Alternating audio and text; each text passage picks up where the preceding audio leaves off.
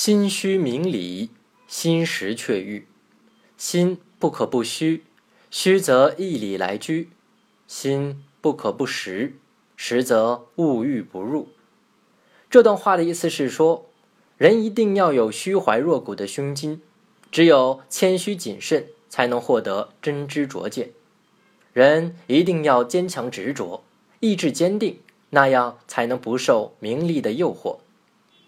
春秋战国时，齐国名相管仲病重，齐桓公亲往探视，君臣就管仲之后择相之事有一段对话，发人深省。桓公说：“群臣之中，谁可为相？”管仲说：“知臣莫如君。”桓公说：“鲍叔牙如何？”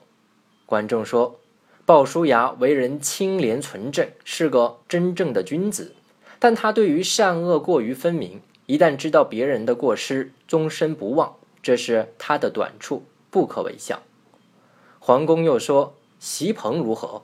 管仲说。席鹏对自己的要求很高，能做到不耻下问，对不如自己的人哀怜同情。对于国政，不要他管的，他就不打听；对于事物不需要他了解的，就不过问。别人有些小毛病，他能装作没看见。不得已的话，可择席鹏为相。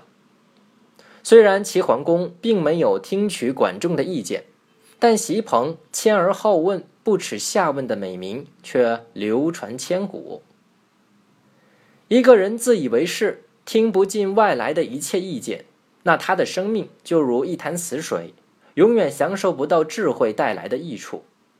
有作为的人理应虚怀学习前人的经验、今人的知识，形成自己的智慧。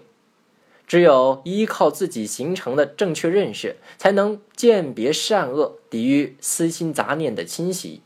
犹如毛泽东所说：“虚心使人进步，骄傲使人落后。”正所谓“三人行，必有我师焉，择其善者而从之，其不善者而改之。”